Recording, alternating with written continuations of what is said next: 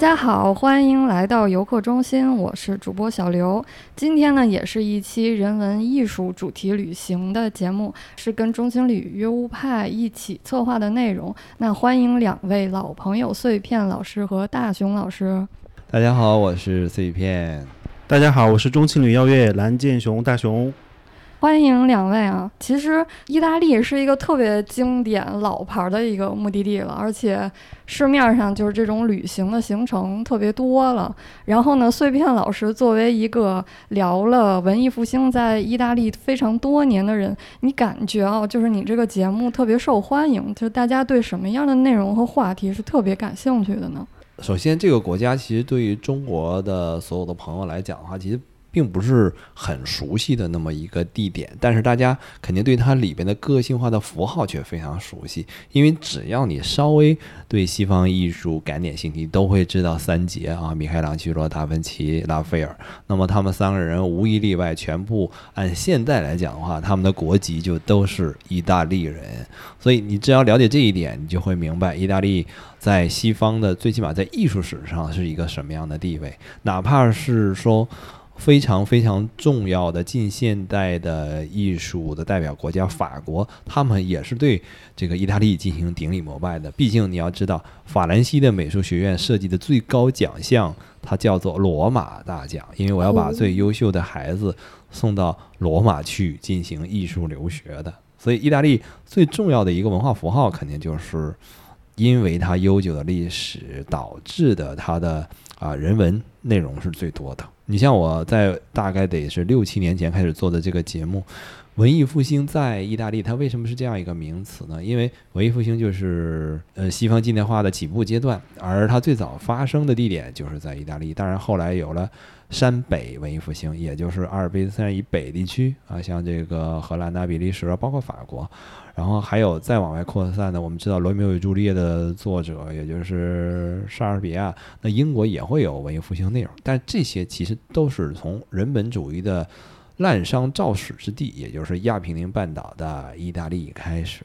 哇，好专业呀！那作为一个就是入门的小白，比如说第一次去意大利的话，我们想看懂这些人文艺术的遗迹，从哪些角度或者哪些景点开始比较好入门呢？嗯，那么实际上有很多，我跟别的朋友分享过啊，那个我自己其实也是这样一种感受，就是如果你作为一个嗯艺术史或者说呃文艺的。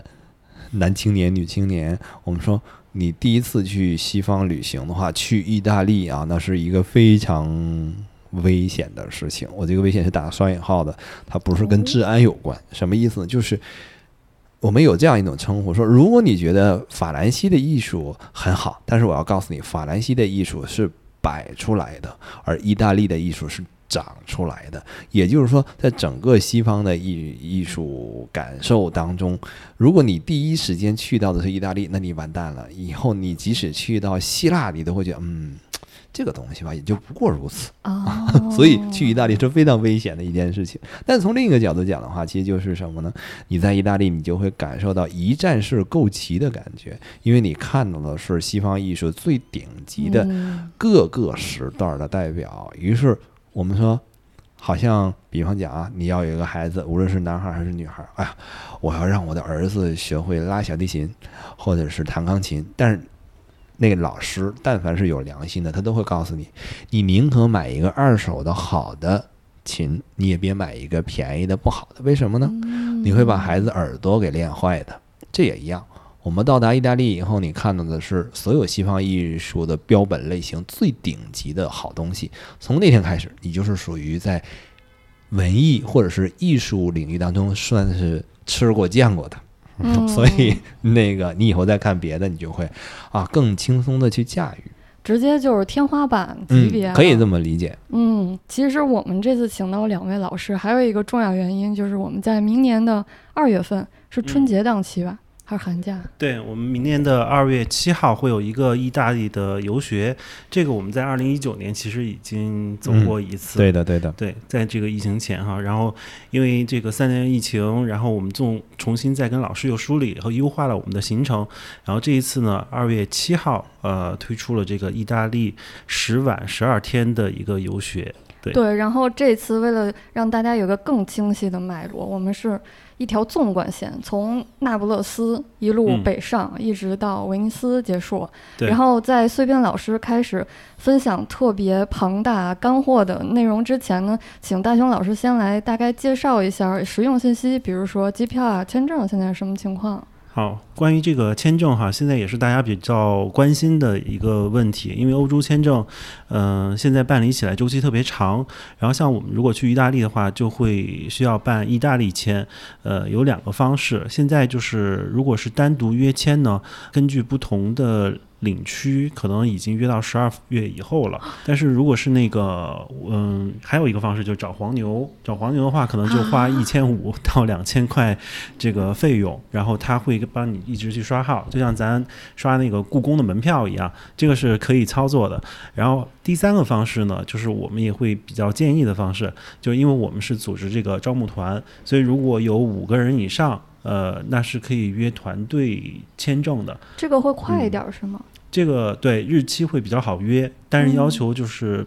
不管你是北京的客人还是上海的客人，可能都要来北京，呃，去递交资料和录指纹。对，哦，所以说我们二月份的团最好尽快准备，大家听完节目就可以开始找大熊老师报名起来，准备签证。是的，是的，嗯，我也会在那个文字部分放上大熊老师的联系方式。嗯，好，嗯。然后关于机票呢，也简单跟大家说一下。随着今年就是旅游恢复，所以像国航，呃，包括还有汉汉莎航空，可能他们都有这个呃直飞欧洲的机票，嗯所以相对来说还是选择比较多的。如果转机的话，也可以乘坐那个阿联酋航空啊，或者卡塔尔航空，呃，在中东去经停一下，然后再去到欧洲。哦，大概价位贵不贵？我们看这个机票比就是今年暑期的时候可能要便宜不少，暑期可能要一万五左右。呃，现在看可能就是八千左右，因为航班会越来越多，所以价格就会越来越低。对，嗯，八千是一个合理的，疫情前大概嗯，长假也是这个价格了。对对，当然也以以那个实际的这个价格为准，因为机票是实时的。OK OK，然后关于这个团的更多的信息，我也到时候也发在我们评论区里面，大家可以嗯详细再看。好的，嗯，那刚才咱也提到了，碎片老师其实在好几年前就已经组织过这种文化艺术之旅。之前去了几次整整体是一个什么样的感觉呢？呃，首先呢，就是我个人实际上在这个做游游学和朋友一起，大家这些人一起去之前呢，已经是到过意大利的。那么给我的感受呢，其实从某种意义上讲是既有惊喜也有熟悉，因为在去之前你肯定要有这种系统的去学习啊、了解呀、所以我们到那里以后，就是有的放矢的去进行纯的叫做研学的过程啊。我们在书本上面，甚至在图片上面，甚至在那种谷歌地球三百六十度上实在看不到的那个角落。那么，当你到达那里的时候，你就是非常有目的性的去发现啊、这些东西。那么，我个人去的时候是这个样子，然后我会得到很多学习上得到了饱足以后的那种满足感。然后和朋友一起组织我们这种游学活动的时候，到那个地方也是同样去分享我这样的一种快乐啊，所以大家觉得也是非常好的。那么到那个地方以后，第一印象最重要的其实就是你一定要控制住眼花缭乱的感觉，然后所以你要抓住重点。刚才开篇的时候，你比如说讲过这个问题嘛？哎呀，对小白来讲的话，有没有什么？捷径啊，其实我觉得人生是很长的一段时间，然后你你错过什么，其实也是属于人生当中很重要的一种类型，因为你不仅要得到什么，你可能也要错过什么，这都是一些主题的话题。上升到一个哲学的 角度所以所以你到那个地方去，你别想一次性你啥都都吃掉，那是不可能的。嗯所以我们一层层的剥离，然后你得到了多少，每一次你都是在一期一会的快乐，我觉得就可以了。那么意大利正是这样一个地方。嗯，我们其实在国内外有很多旅行的时候呢，无论是闲散的还是特种兵的方式，你回来以后，可能有些地方你就会比较失望。哎呀，不过如此，那个都是案例出来的，那长得和我去的它也不一样啊。但是意大利就很少出现这种问题，这一点就是说什么不会踩坑。我说的不会踩坑，指的是最起码在艺术追求方面，你是绝对不会踩坑的啊。那我来介绍一个最经典的一种感受啊，这个可能跟网红景点没关系。我们以前做的很多路线呢，因为都是从那不勒斯开始的。哦，嗯，那不勒斯嗯有一个不太好的称呼啊，叫什么？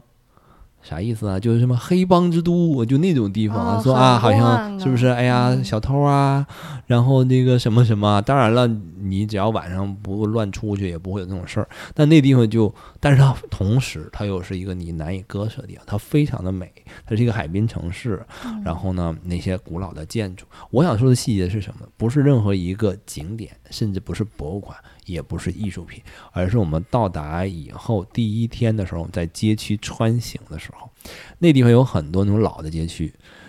开大巴车的那个司机特别厉害，那道儿我觉得也就那大巴车那么宽，然后他左躲右闪，然后还能转弯儿，那就老厉害了，我觉得。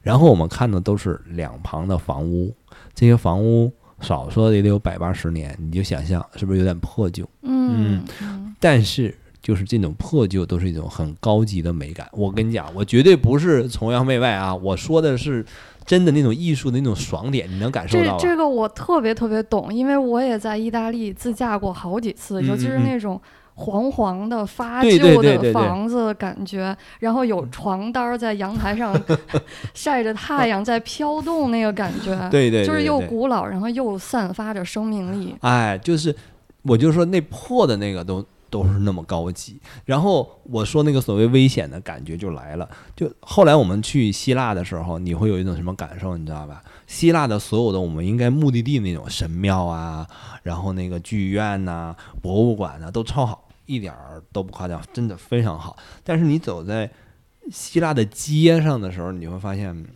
这些民宅就差点意思。但你分跟谁比，就是怎么会有这种心理落差的？就是因为你在意大利，你看到了它的那些老的街区、那些房子，在希腊你只能在一些特殊的一些老的街区你能够感受到，但是在意大利那真是俯仰皆是。就是如果他是在乡下，你会看到像托斯卡纳一样的阳光、哎呀呀，山谷，是不是？然后这个大片的这个呃林子或者是农田，然后在那小路上面，你就会找到一种开敞篷车的奥黛丽·赫本的感觉。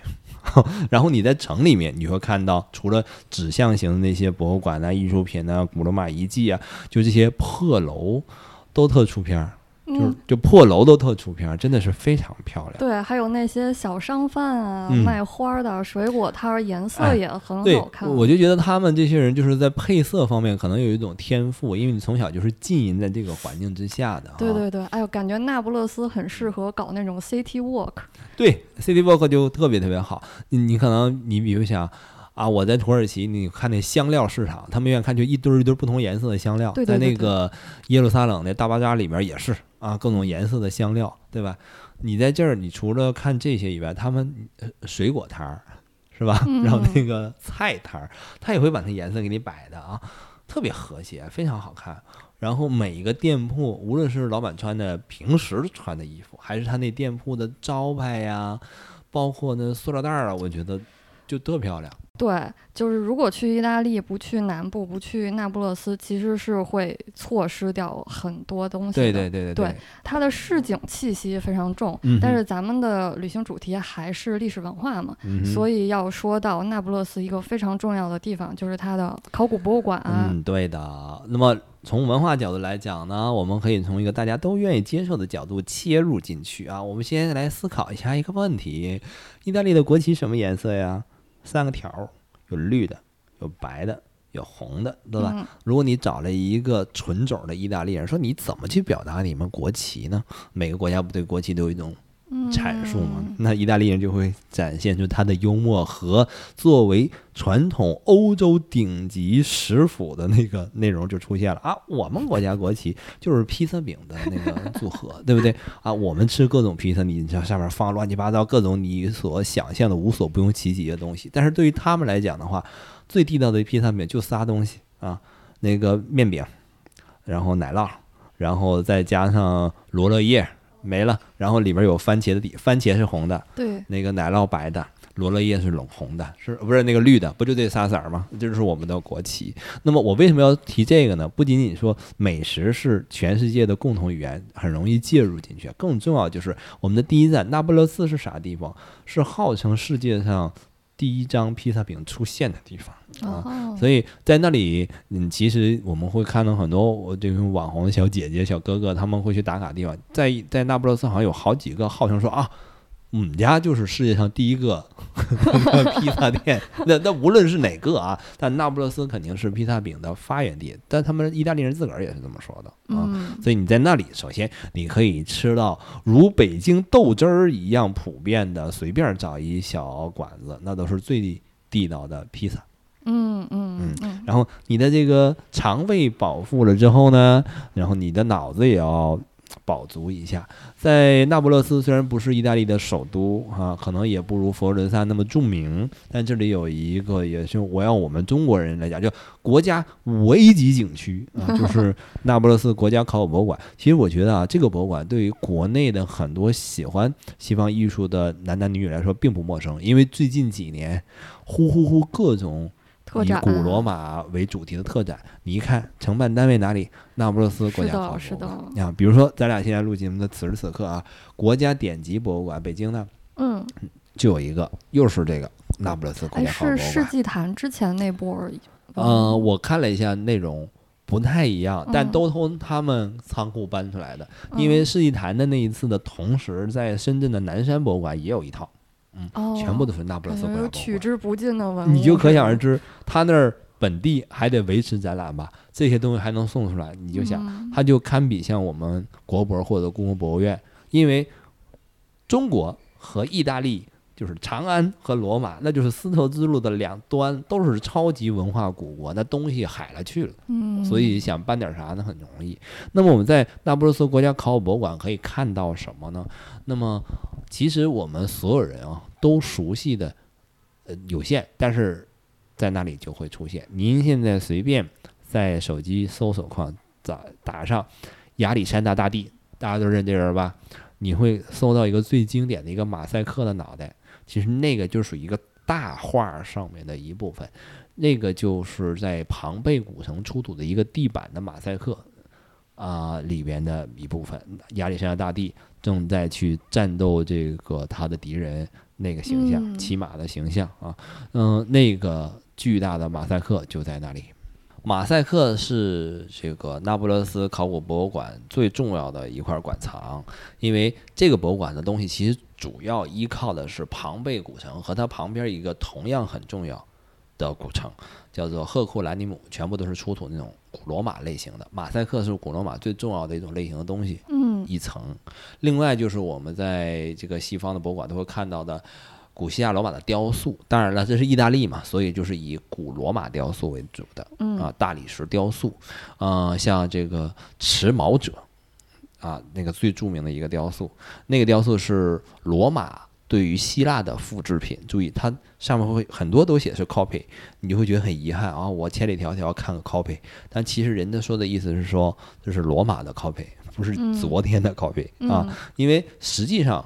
我们这算一个冷知识啊，就是实际上我们所熟悉或者你以为的古希腊的很多雕塑，它都不是大理石的，它是铜的，就是青铜雕塑。但是你想了，希腊到罗马的战乱更迭过程当中，铜更重要的作用是什么呀？不是武器就是钱呢，它就会那些很你觉得很有价值的东西，但是都变成了战争物资。嗯所以留下来的并不多。那么到了古罗马时代的时候，那罗马人也要粉饰自己是很有文化的吗？那我的文化来自于什么呀？哎，就来自于我对希腊的了解和对希腊文物的拥有。那有些他拥有不了了，所以他就要去雕那些像希腊一样的青铜雕塑。但是意大利最多的东西就是大理石，所以他们都是用白色大理石来做的这些东西。除了这些以外，还有一个意想不到的内容。实际上啊，埃及很多文物由于近代殖民的这种原因啊，实际上在整个的这个欧洲。或者说，在全世界范围之内，埃及的文物除了你今天能在开罗博物馆看到很多，毕竟那是那儿的东西嘛。世界上有两个最重要的国家收藏了埃及的文物，我们可能更熟悉卢浮魅影，嗯，明白吧？哎，就是卢浮宫里面埃及东西比较多，因为法国北非地区是法国殖民地。嗯啊，那么另外一个就是意大利，意大利像那不勒斯国家考古博物馆，还有都灵的一个博物馆，那里面就有大量的最顶级的埃及文物，无论是是就是上到木乃伊，下到护身符，然后那个碑什么东西都非常非常多。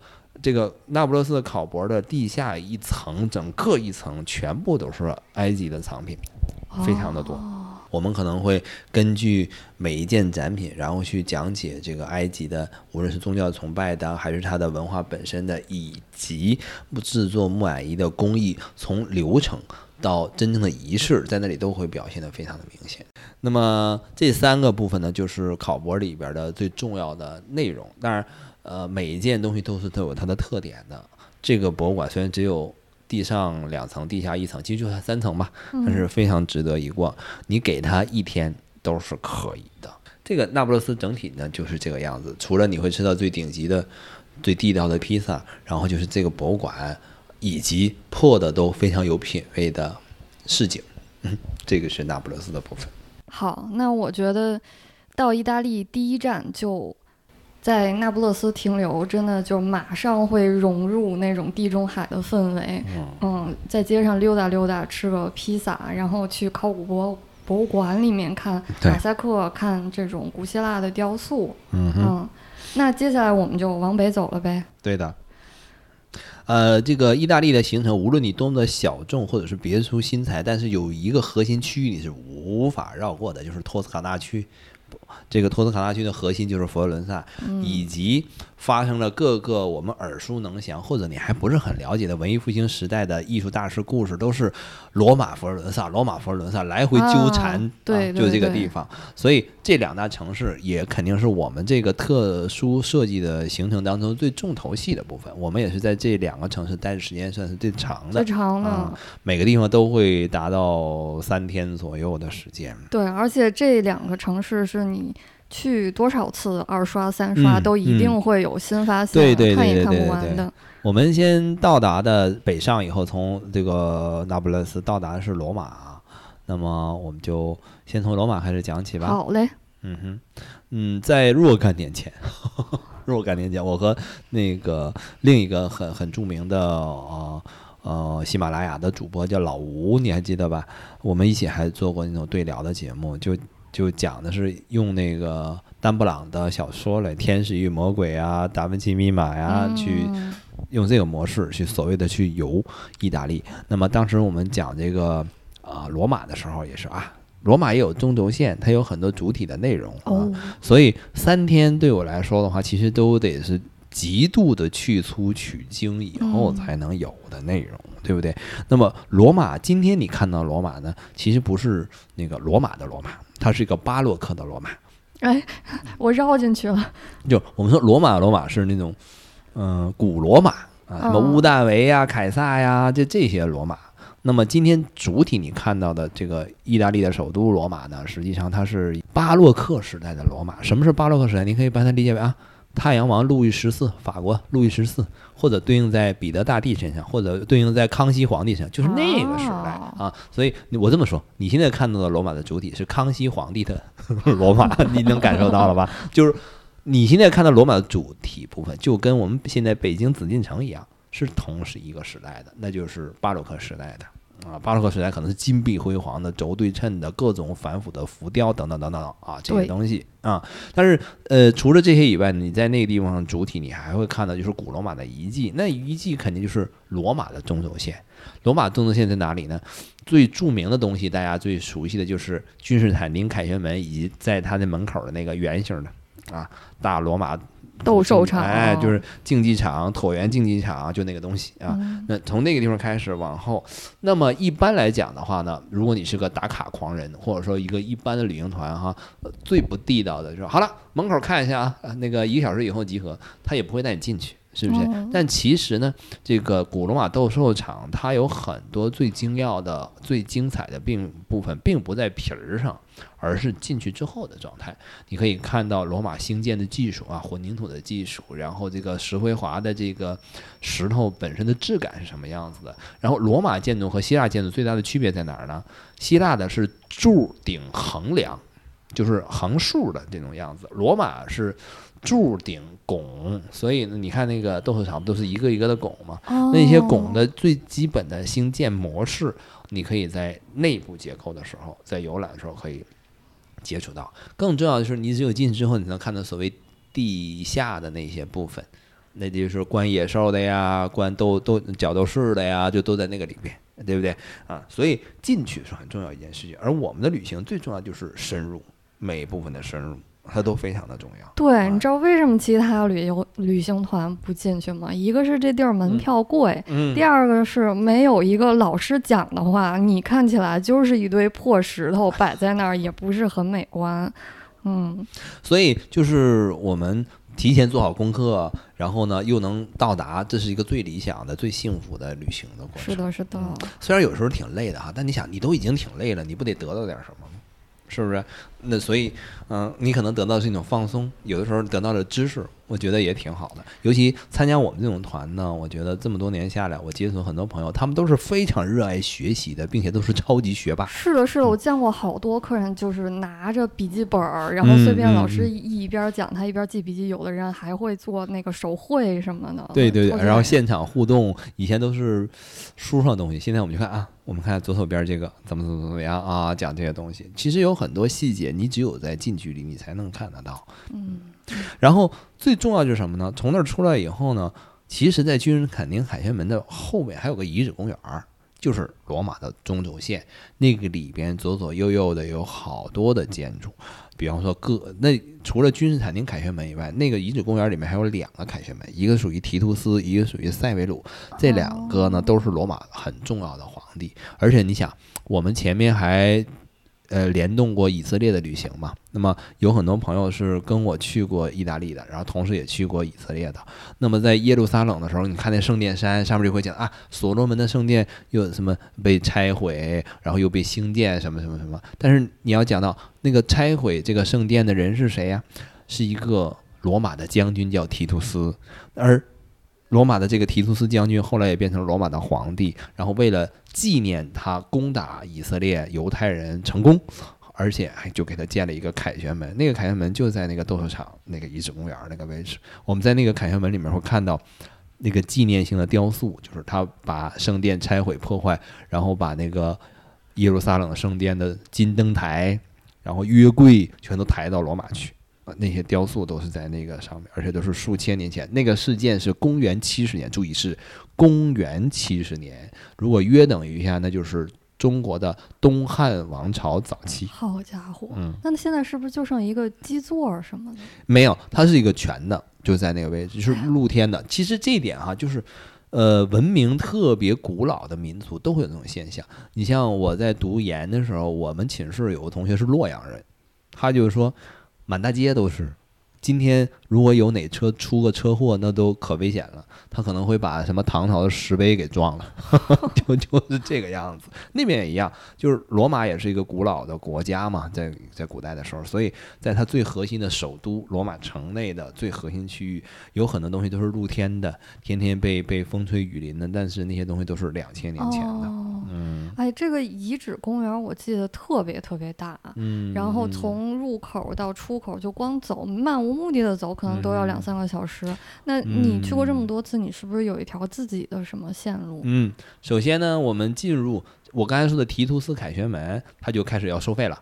那但是我们买这个，我们做这套票票里边都是有的嘛。嗯，你那个君士坦丁凯旋门是免费让你看的啊嗯，从提图斯凯旋门开始，就就像穿过那儿就进入这个主的中轴线，嗯然后进去右拐呢就是君士坦丁大巴西利卡那个地方，你就会看到全世界，我我可以这么讲，叫始祖级教堂的结构。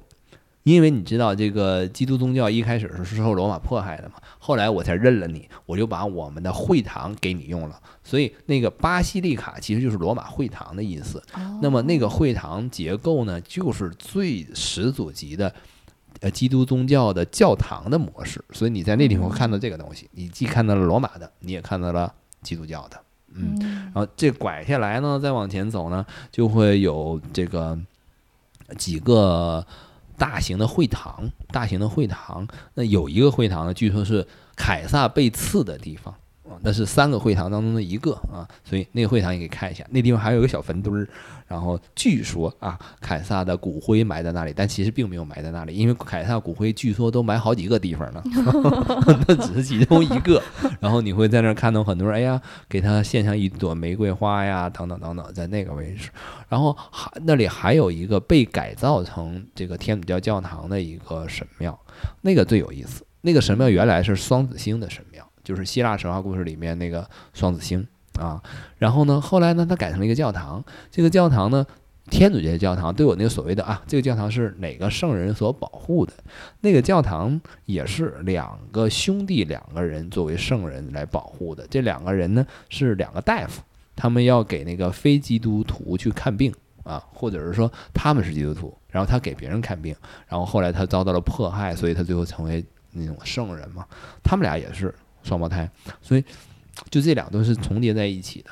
想必在当年在旧址改造的时候，那么这个盖这个教堂的、呃修士们啊，或者是教士们，他也是有意的选了这两个圣人作为他的这个保护圣人啊，是吧？然后再往后走的时候呢，你会看那个塞维鲁凯旋门，那个凯旋门是其实是体量最大的一个，而且是呃雕刻内容非常丰富的一个。嗯我们一般泥体你可能看的是君士坦丁的那个，但那个其实是有问题的啊。我说的问题是什么意思？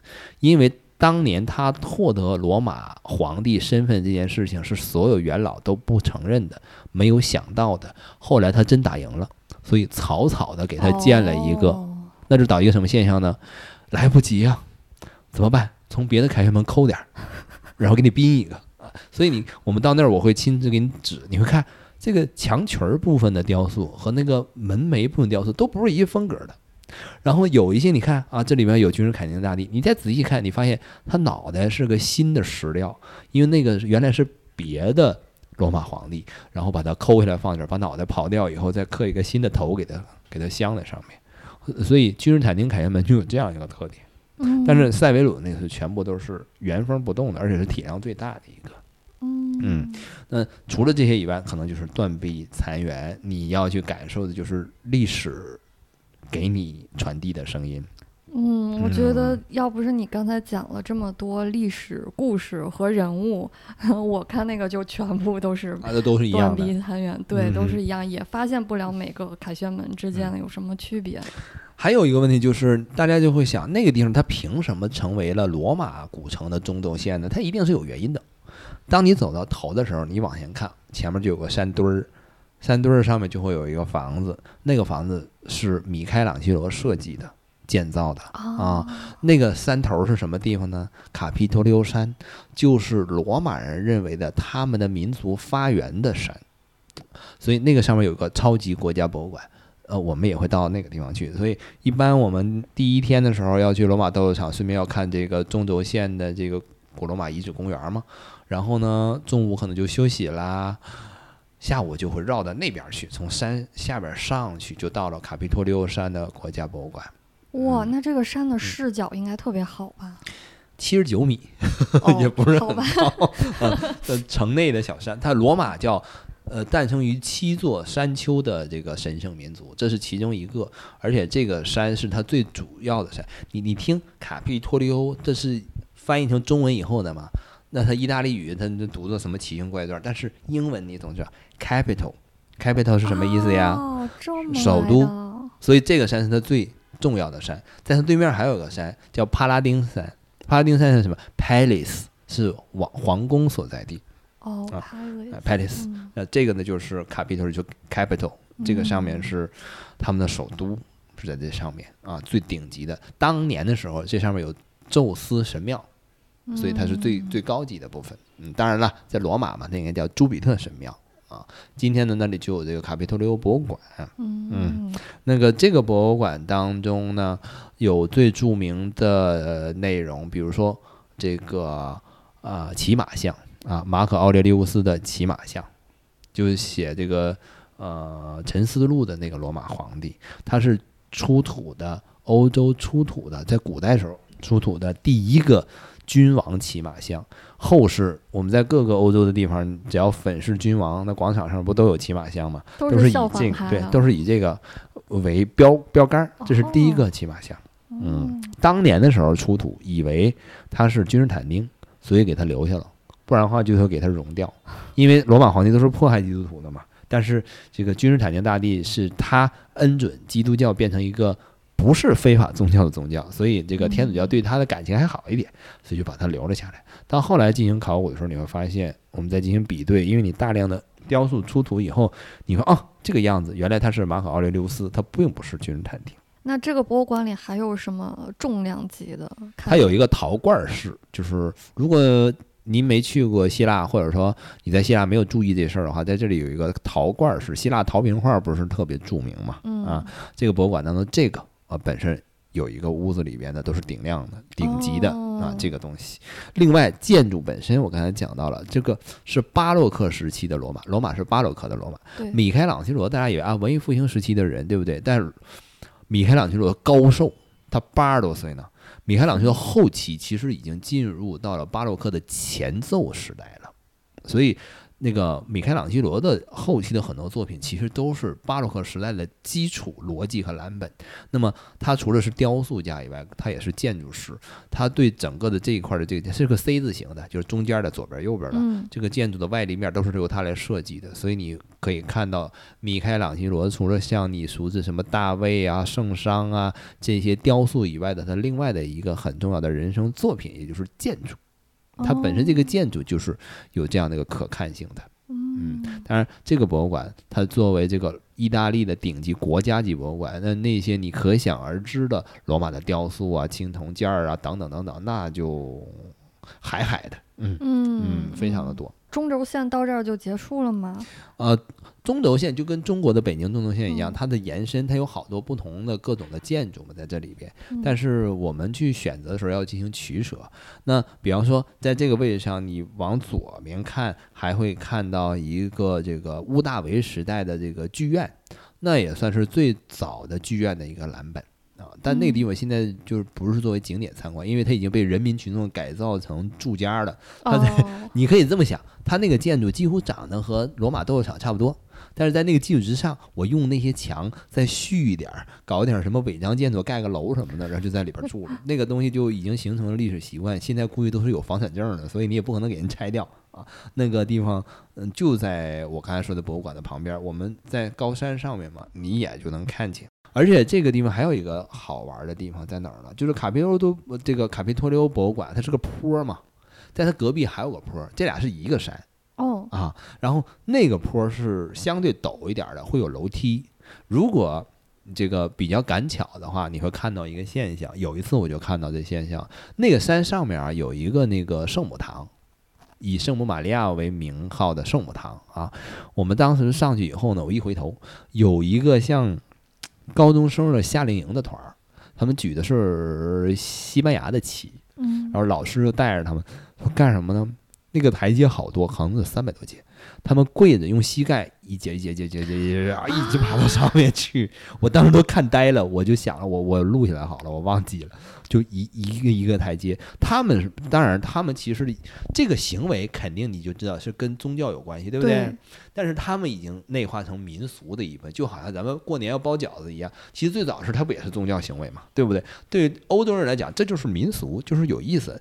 那帮那帮高中生可高兴了，就是乐乐呵呵的比谁用膝盖跑得快，哐哐哐哐哐就一直上跳，扛着西班牙的国旗。这也就高中生能干得出来，咱这年纪就算了。然后后来我就理解了他是什么意思，因为你知道，在世界上有很多这个以圣母为名的这个教堂很多，对不对？当然，世界上第一个以圣母为名的教堂也在罗马，就是圣母大殿。嗯，一会儿我也会讲到这个问题啊。但这个也叫圣母堂，它为什么叫圣母堂，或者说它为什么有资格承受，就是很多他们无论是成为信仰的，或者是他们的已经成为民族文化一部分，要跪着，它能承受人跪着上去膜拜呢？因为这个地方可和一般的教堂不一样。就是从宗教史角度是这么记载的啊，就是这个地方我们刚才讲，原来是朱比特神殿，嗯，然后在这神殿里面，有一天在进行一个很重要的对于这个朱比特神的祭祀的过程当中，那么谁来主持祭祀？肯定是罗马的皇帝了。那罗马的第一个皇帝是公元前二十七年登基的皇帝，就是屋大维。屋大维本身啊，他在做祭祀。然后这里有个先知告诉他一件事情，他说：“我们的帝国版图之内，未来会出生一个男孩，他会动摇我们帝国的根基。”其实他预言的这个男孩就是出生在巴勒斯坦地区的耶稣，嗯也就是说，这个神庙这个基址是预言过耶稣出生的那么一个地方。哦，所以，当以后罗马帝国毁灭了，他的朱比特神殿肯定就没有了吗？那么整个地方不都变成基督教世界了？要这个建一个教堂，它就是以圣母的名义建立的啊。所以，这个教堂从他们有这种信仰的角度来讲的话，那这个地方就不一般呢。啊，就可能像以色列境内的这个，比方说拿撒勒呀，然后这个伯利恒一样，那地方是耶稣出生和生长的地方，这地方是曾经被预言过的地方，哦就是还在出生更往前嗯呢。嗯嗯，对，这个呢，就是整个这山头上两个最重要的建筑。这个啊山头应该去的游旅游团不多了，不多，因为因为知道这件事儿的也不多。嗯那对于他们西方来说，这属于好像他们的文化常识。但是对于我们千里之外的这个东方的这种国家来讲的话，我们对这个了解其实还是比较少的。嗯嗯嗯，还有哪些在罗马我们会去一些比较小众冷门儿的文化场所呢？嗯，罗马有很多大众场所，我先来聊一下啊，比如说圣母大殿，我刚才讲过了，它是世界上第一个以圣母玛利亚著这个命名的大殿。那么也是罗马四大圣殿之一，我们会去到那里，但是那地方常年不关门啊，所以晚上溜缝儿的时候，我们就可以到那儿 看里边看外面，然后我们肯定会让出几乎一天的时间去梵蒂冈，这就是无可厚非的，对不对？梵蒂冈的那个收藏我就不再赘述了，这个大家都理解，那东西海了去了，是不是？那么我们能够要看到的，比方说，我就说打卡的东西吧，比如嗯说这个望楼上的阿波罗，就是射箭那个阿波罗，还有拉奥孔，嗯是吧？然后那个那个屋大维雕像、奥古斯都雕像，这三个东西算他们的镇馆之宝。嗯，是吧？那除了这个以外呢，更重要就是圣彼得大殿本身也是非常值得一看的啊。对对对，那这些建筑呢，它的奢华程度全部都代表了巴洛克时代啊，就是它是一个巴洛克的壳子，里边装的呢有古希腊罗马的东西，甚至你可以看到东方馆啊有佛像啊，在天主教的教堂的博物馆里有佛像，这个很正常，因为它是已经作为一个博物馆嘛，对不对？嗯嗯，然后梵蒂冈会在那里待一天，然后除了这以外呢，罗马肯定也会有很多 city walk 的时间，因为古城一会儿我说的佛罗伦萨也一样的，你这车你就甭想开进去了。对，只能用腿儿、嗯你就你就走。吧，啊，嗯，但是它古城也不是很大啊。我们在 City Walk 的过程当中呢，您我们会选择吃午餐的地方或者穿行的地方，那么可能会到达这个纳沃大广场，就是那个四合喷泉，嗯啊、这个大家一定会看到。但其实除了这个以外呢，前面还有广场，一般我们都会选择在那地方吃饭，吃饭的时候顺便就看一眼啊。那个广场其实对于中国人来说啊，不能叫更重要，应该叫更熟悉啊。那什么广场？它叫鲜花广场。你对这个了解吗？我感觉纳沃纳广场更有名儿呢，也可嗯能是我记混了。呃，没有，纳沃纳广场肯定是从你在查阅旅游、呃文旅的角度，意大利、罗马必去的地方啊，都是四合长喷泉。长条对不形的、对？长条形的嗯四合喷泉哈、那哎，你知道那地方为啥是长条形的吗？跑马，对，跑马场，跑马场一般都是长条形。那个地方嗯是图弥善的跑马场，图弥善也是皇帝。图弥善是哪个皇帝呢？他的哥哥叫提图斯，就是刚才我说的那个提图斯凯旋门。嗯那提图斯死后才给他建了凯旋门，就是图弥善给他建立的啊。我想说的那是什么？这个四合喷泉是在这个纳沃纳广场上面的。那么这个地方是潘菲利家族买下来的一个地方。然后潘菲利家族的一个人呢，就当了这个教皇英诺森教皇。然后他是雇佣了这个贝尔尼尼来给他做这四个喷泉。贝尔尼尼就是巴洛克时代的整个罗马的建筑师啊，他是雕塑家，但是他也是画画的啊。嗯那个梵蒂冈，嗯，那个圣彼得大殿里面那个青铜大华盖，啊，就是他做的。啊，对，然后前面那叫鲜花广场。我说为什么中国人对这比较熟悉？咱小时候都听说过坚持真理的故事啊，这个哥白尼坚持日心说，受到教会迫害。还有一个比他胆儿更大的，就是活着的时候，哥白尼是临死的时候才承认这事儿嘛。有一个比他还刚的，就是布鲁诺，都听说过吧？哦，坚持日心说，被教会宗教裁判所迫害，最终这个。悲壮的死于什么地方？罗马的鲜花广场。哦，课本里的地方，对吧？咱小时候都有这课文，就是你在鲜花广场，你会看一个卖菜的市场，周围呢就有很多这个吃饭的地方，然后在这些卖菜的菜摊的市场中间有一大雕塑，特别高的雕塑，一个一个男的，那青铜像，那就是布鲁诺。啊，因为这个广场就是纪念布鲁诺，他就可想而知，当年是在这个地方被烧死。执行火刑啊，这些地方其实都是说不是我们单独安排的景点，但你在 City Walk 的时候，你都会经过啊。还有我们还会经过哪儿呢？罗马假日的拍摄地啊，就那个巴尔贝利尼宫。奥黛丽·赫本作为小公主逃出来的那个他们那个国家的大使馆，其实就是那个那个巴尔贝利尼宫。嗯，我们会在那里经过。对，那里是个美术馆。如果说有机会、时间允许的话，可能也会进去看一下展什么的。但是如果时间比较紧的话，我们可能就在那儿经过。它对面有一个咖啡馆，我们一般会中途休息的时候会在那里休息，然后你会看到这个。好像在那儿喝咖啡啊？对，然后你在里边转一圈，它这个外外观什么的，包括院子里边，它都不收费，也不关门，你都随便，呃，都可以。嗯啊，然后我们。必去的那些就肯定很正常。你要去的这个西班牙台阶吃冰淇淋，然后在它附近还有那个许愿池，对，许愿池扔仨钢镚儿，是吧？那个在它旁边就是万神殿，嗯啊，这些地方就都可以去到。万神殿，我一般在万神殿的时候，我会跟大家聊一个什么问题呢？就是。万神殿现在是前平后圆，因为它是续的。最早的时候，它是像前面那个样子，三角形的平的，因为它像帕特农神庙一样。这是屋大维时期修建的。但现在你知道万神殿是个圆形的吗？对呀。那个建，因为它前面坏掉了，全部烧毁之后的门脸儿，最后这个另一个皇帝图拉真啊，还有这个还有一位皇帝啊，一时想不起来叫什么名字了。嗯，他们来陆续修建了这个，后面就是变成罗马的穹顶圆形的。哦，那时候就流行圆的了。对，罗马的最重要就是拱形建筑，你把拱旋转三百六十度，不就是穹顶建筑？我想讲的不是说它续作的问题，因为在历史上有很多玄学性的巧合。这个建筑烧毁的时间，就是古罗马斗兽场营造的时间。